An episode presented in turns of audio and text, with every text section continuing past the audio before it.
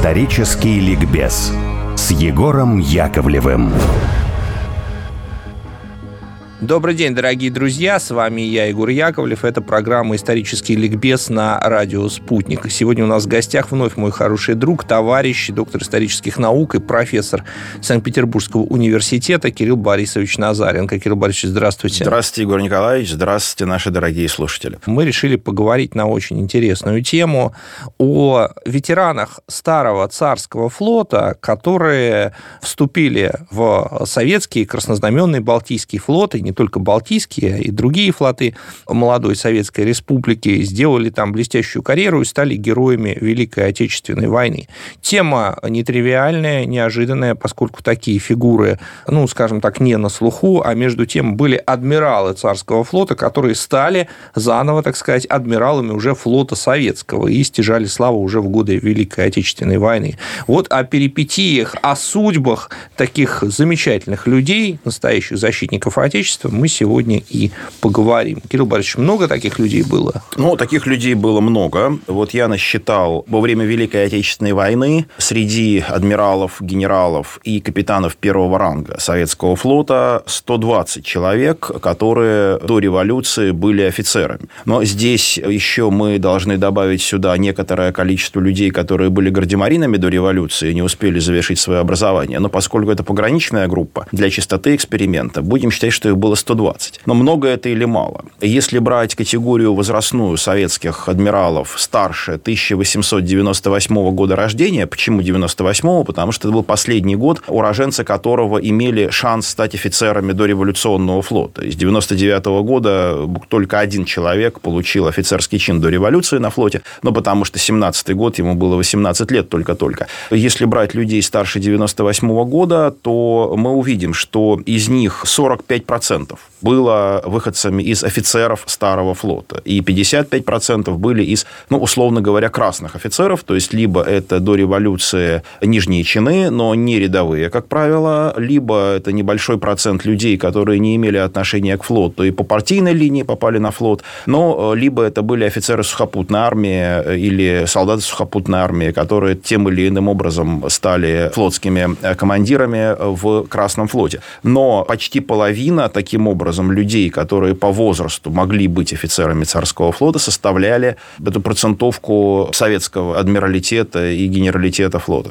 Но вот все эти люди, они, конечно, не могли миновать гражданскую войну. Да? Вот какова их роль была в гражданской? Как вообще они попали в Красный флот? Это было сознательное решение? Или так получилось просто потому, что приморские города, да, где стоял флот, оказался под контролем красных? Что произошло? Вот скорее вторая версия сейчас является наиболее аргументированной. Когда в конце 17-го, начале 18 -го года сухопутная армия развалилась, сухопутные офицеры, как правило, поехали в те города, где стояли их полки до войны, где были их семьи. Ну и с морскими офицерами случилась та же история, но на Балтике это случилось в более концентрированном виде, потому что флот совершил ледовый поход в марте-мае 1918 года из Гельсингфорса в Кронштадт. От офицеров не требовалось ну, каких-то сознательных усилий для того, чтобы перейти из дореволюционного флота в советский. Они должны были просто оставаться на кораблях и просто продолжать службу. Но вот если брать Черноморский флот, то он оказался полностью распылен. Ну, сначала оккупация Крыма немцами, потом переход в Новороссийск, потом переход части флота из Новороссийска обратно в Севастополь. И в целом для офицеров Черноморского флота скорее характерно затем присоединение к белым силам. Но тогда как для офицеров Балтийского, ну, в какой-то степени характернее присоединение к Красному флоту.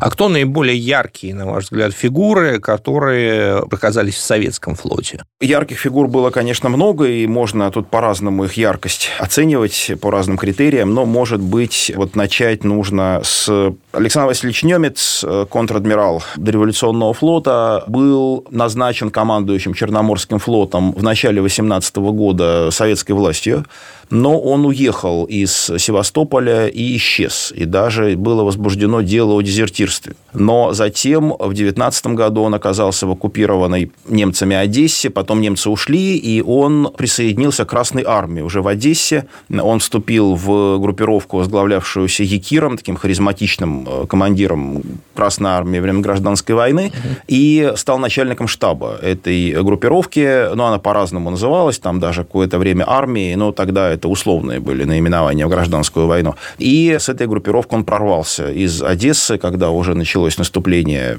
белых, Деникинская армия, и затем уже служил в Красном флоте, какое-то время был командующим морскими силами республики. Но, всеми, а, да? Всеми морскими силами республики, да. Но потом он 20-30-е годы находился преимущественно преподавательской работе, но прожил исключительно долгую жизнь, умер уже глубоким стариком в 1967 году, будучи пенсионером, проживая последние 20 лет жизни в Крыму, на южном берегу Крыма. Он пытался воспоминания писать, но эти воспоминания не приобрели законченную форму, к сожалению. Хотя человек знал очень много, но, видимо, не смог по разным причинам вылить на бумагу эти воспоминания.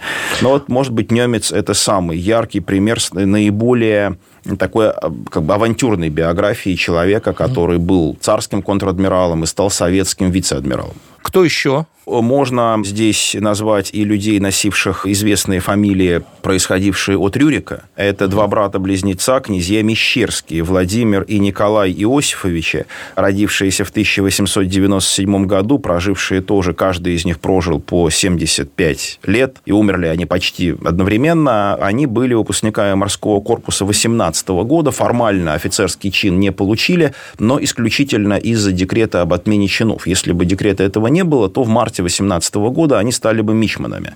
И, в принципе, они прошли полный цикл подготовки. Они, с точки зрения менталитета своего, конечно, были старыми офицерами флота, но дальше вся их служба прошла в советском флоте, и они дошли до звания капитана первого ранга оба, и один из них командовал во время блокады Ленинграда бывшей царской яхтой «Штандарт», которая существовала под названием минного заградителя «Марти». И на флоте это было распространенной шуткой, анекдотом, то есть всем очень нравилось, что царской яхтой «Штандарт» командует князь Мещерский в 1943 году. А вот этот минный загорелитель Марти э, попал на множество зарисовок блокадного города, потому что он стоял напротив Зимнего дворца и художники, рисовавшие стрелку, вот Зимний дворец, обязательно это, этот корабль изображали, его легко узнать по очень изящному клиперному форштевню, такому вытянутому вперед. Такой форштевень уже не имел ни один корабль более поздней постройки, и поэтому бывший штандарт прям выделяется своим изяществом, что художников к нему еще больше привлекал. Ну, а командовал там князь Мещерский. И их карьера э, сложилась тоже вполне успешно, но один из них после войны, правда, попал под суд, но в связи с неполитическим делом. Он командовал крейсером и отправил шлюпку на берег в бурную погоду. Она перевернулась, погибло несколько человек, и этот э, эпизод послужил поводом для разбирательства. Но в целом их служба была вполне э, благополучной. Они оба тоже вышли на пенсию и умерли э, в 72-м старший, ну, Владимир и 73-м Николай советскими военными пенсионерами. Здесь, наверное, надо еще вспомнить Петра Павловича Киткина, да, тоже бывшего старого адмирала и адмирала Советского флота, который также провел блокадную годину в Ленинграде. Да, Киткин был контр-адмиралом царского флота, и он был крупнейшим специалистом по минно-тральному оружию. Именно в этом качестве он и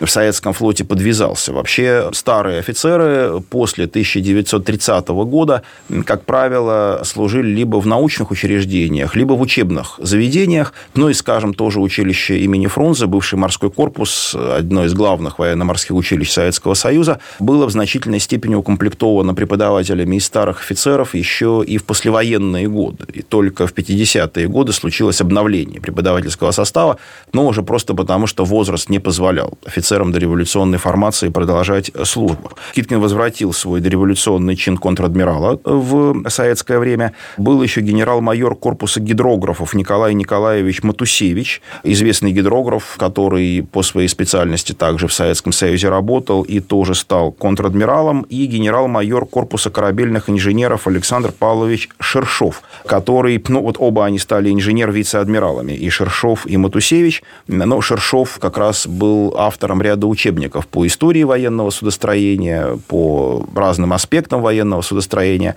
и как такой специалист подвязался. Но самым старым из всех был Александр Викторович Шталь. Он был генерал-майором флота в конце царской России. Ну, это чин, который давали офицерам, которые не имели достаточного плавательного ценза, то есть недостаточно командовали кораблями и соединениями кораблей для того, чтобы адмиральский чин получить. Но Шталь начинал как строевой офицер. Он родился в 1865 году, умер в 1950 и был, я бы сказал, главным военно-морским историком, автором целого ряда учебных пособий, исследовательских работ по военно-морской истории. Вот он дошел до вице-адмирала в советское время, и он стал самым старшим по возрасту из тех, кто присоединился к Красному флоту и затем дожил в нем до Великой Отечественной войны и пережил еще Великую Отечественную войну. Эти все они получили в 1945 году ордена Красного Знамени, потому что было введено правило, возрождавшее дореволюционную норму о награждении орденами за выслугу лет. И за 25 лет службы в Красном флоте полагалось,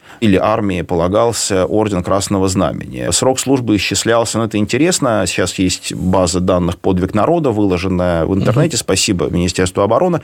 Мы теперь имеем легкий доступ к наградным документам, и любопытно, что для некоторых срок службы в Красном флоте исчислялся с момента декрета о создании Красного флота в январе 18 года. Некоторые как-то смогли э, вписать в свои анкеты дату 25 октября 2017 года, то есть, ну, собственно, вообще без малейшего перерыва. Но здесь, видимо, были какие-то бюрократические нестыковки, с какого времени считать эту службу для тех, кто со службы не уходил, а просто плавно перешел из дореволюционного флота в советский.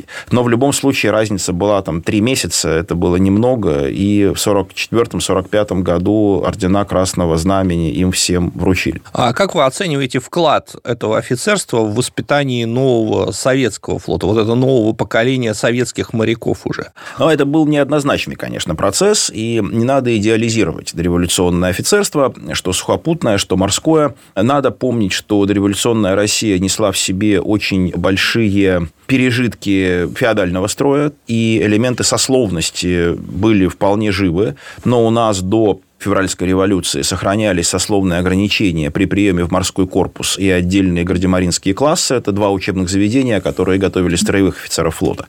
Только в 1907 году были отменены сословные ограничения для приема в морское инженерное училище, которое готовило инженер-механиков и судостроителей. Причем ограничения были очень серьезными, и ни крестьяне, ни мещане не имели права на поступление в эти учебные заведения. Безусловно, кастовый дух это офицерство отличал, внутри него оно само было разгорожено на несколько этажей, ну, вот те самые строевые офицеры, то есть люди, которые командовали на корабле артиллерией, торпедной частью, штурманской частью, и потом выходили в адмиралы, вот они составляли такую элиту элит. А инженер-механики, скажем, которые сидели в машинном отделении и отвечали за двигатель корабля, они считались офицерами второго сорта, и это ну, подчеркивалось рядом малозаметно заметных постороннему наблюдателю, но хорошо заметных изнутри системы элементов. Конечно, кастовость, одной из, как бы сказать, оборотных сторон кастовости был, ну, или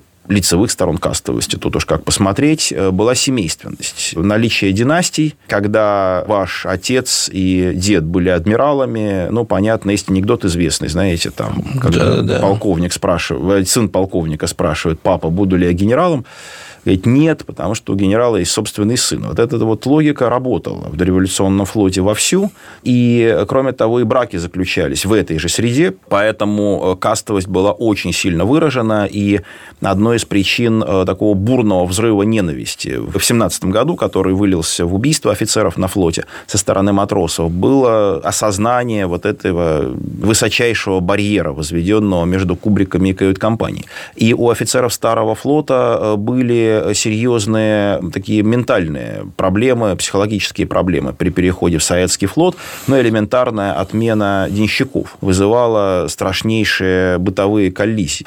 Эта ломка была непростым делом. Ну и те, кто смогли все это пережить, и те, кто остались в Красном флоте, они постепенно адаптировались. Безусловно, определенные привилегии у командного состава сохранялись даже в 20-е годы, хотя финансирование вооруженных вооруженных сил было очень скудным, и уровень, ну, скажем, оплаты командира Красной Армии или флота в 20-е годы был значительно ниже, чем э, соответствующего офицера до революционной армии, но кастовость продолжала сохраняться, скажем, у нас до 1930 года практически всеми кораблями флота командовали бывшие офицеры. Это вызывало страх, я бы сказал, и у политических органов, и у органов государственной безопасности.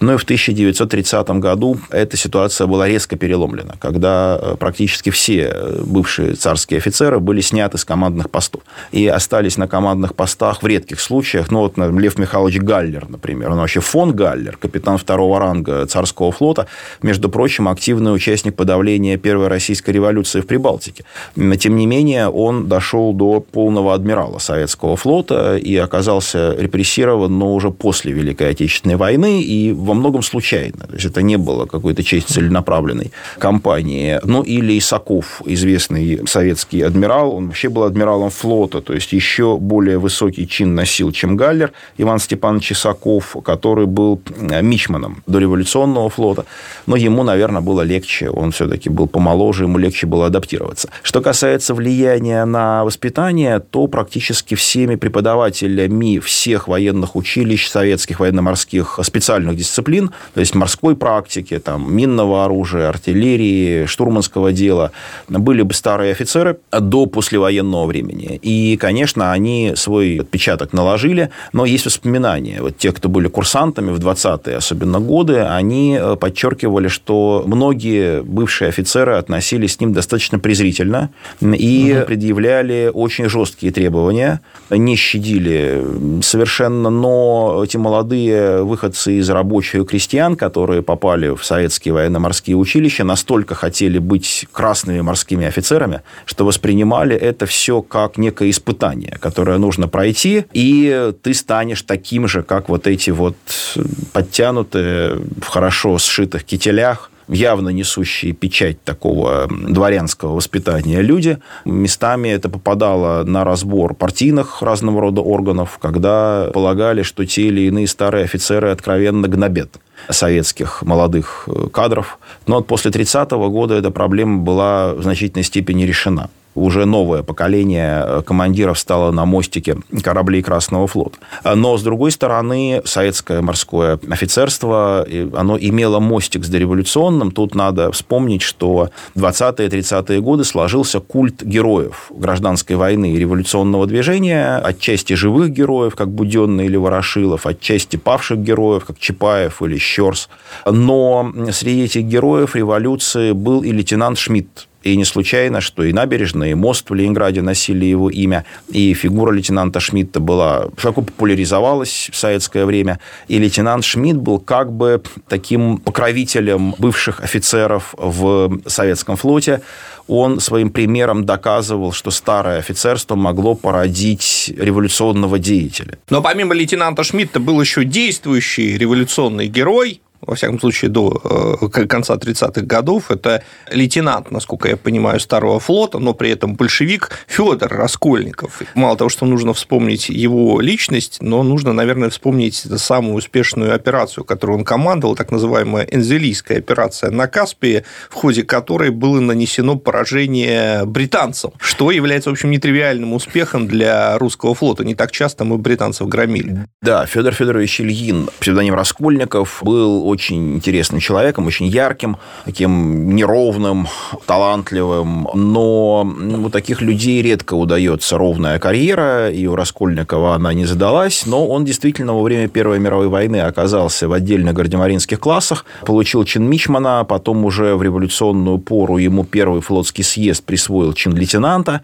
что формально он был лейтенантом. Он занял пост, и одно время он был э, командующим всеми морскими силами республики, одно время он был командующим Балтийским флотом, а, но самый яркий эпизод связан с его командованием Каспийской флотилией, когда в 2020 году наши силы совершили набег на Энзели, это да. порт на территории Ирана, где укрылись остатки белого Каспийского флота, и туда было угнано множество танкеров, без которых невозможно было перевозить нефть из Баку в Астрахань и далее по Волге в центральные районы страны, а нефть – это керосин, а керосин – это и освещение освещения и приготовления еды на керосинках и примусах. Операция эта оказалась, она была очень дерзкой, и такой человек Раскольников действительно мог возглавить такую операцию, потому что, может быть, более опытный э, военачальник побоялся бы как-то, не то, что побоялся бы, но поосторожничал. А Раскольников решился. И в ходе этой операции э, десантом был захвачен сам порт Энзели, и пароходов масса, и, кроме того, было нанесено поражение бригаде британской пехоты, но это была бригада англо-индийской армии, но там был один батальон британский и три батальона из индусов, но тем не менее это была британская армия, командовали англичане. британские офицеры, да. И они действительно отступили под напором красного десанта. Так что факт поражения британским войскам точно имел место. Но и самое главное, это хозяйственные результаты этого набега, потому что Советская Республика получила танкерный флот, который позволил нефтяные богатства Баку довести до Центральной России что было я читал, важно. Я читал реакцию белых офицеров, которые тоже находились в Энзеле, и которые, э, несмотря на весь антагонизм с красными, были в восхищении от того, что советский флот э, победил англичан. Да, потому что союзники к этому времени уже стали вызывать раздражение даже у самых недалеких сторонников белого движения, и даже те, кто э, наивно верили в чистоту их намерений в отношении России в 18 году, уже к 2020 году стали понимать, что преследуют они только свои свои корыстные цели, что никакие русские, ни белые, ни красные для них не, не друзья, а только фигуры на шахматной доске. И поэтому вот этот вот удар по англичанам действительно вызвал злорадство среди тех белых, которые находились в Анзели. Кстати, часть этих людей вместе с Красной флотилией вернулась в Баку и была направлена в Москву э, для прохождения дальнейшей службы на флоте. Но большей частью они были распределены либо в центральный аппарат, либо на Балтийский флот. И в это время идет советско-польская война, то есть в ходе ожидается нападение англичан на Балтике, то есть они еще и в рядах э, Красного флота, ну, во всяком случае, готовились к отражению британского удара и на Балтийском море. Ну, и там были одержаны победы, в общем-то, Красным флотом тоже. Ну, на Балтике Красный флот таких особых побед не одержал во время гражданской войны. Но, более того, у нас был такой неприятный эпизод. Это Кронштадтская побудка в 19 году, нападение британских торпедных катеров на Кронштадт ну, которое было частично отражено, я бы так сказал, потому что потопили два британских торпедных катера, но при этом потеряли старый крейсер «Память Азова», ну, который действительно не представлял большой ценности, но, тем не менее, торпедные катера прорвались во внутреннюю гавань Кронштадта. В целом, видите, для граждан, любая гражданская война, она для флота является особо тяжелым испытанием, потому что флот – это очень хрупкий, очень нежный механизм. И как только начинаются перебои со снабжением, как только падает уровень подготовки, уровень дисциплины, флот страдает больше, чем сухопутная армия. Поэтому не надо удивляться, что и французский флот во время Великой Французской революции себя там не очень показал. И наш флот во время нашей гражданской войны тоже. Но вот кроме Энзелийской победы, которая была, безусловно, самой такой блестящей и эффектной, но чем-то таким вот блестящим и эффектным похвастаться не мог. Ну, я имел в виду, например, потопление Виктории. На... Ну, да, отдельные эпизоды, конечно, были, и на наших минах погибла британская подводная лодка Л-55, и наша подводная лодка потопила британский эсминец Виктория. Кстати, это было первое потопление так точно, надводного да, корабля да. противника в истории русского флота в целом, включая и Первую мировую войну тоже что, безусловно, было серьезным ну, достижением, история. заметным, но это такой тактический успех, я бы так сказал. Но Энзели это уже стратегический был масштаб. Друзья мои, сейчас мы уходим на новости, а потом вернемся и продолжим интереснейший разговор с Кириллом Борисовичем Назаренко.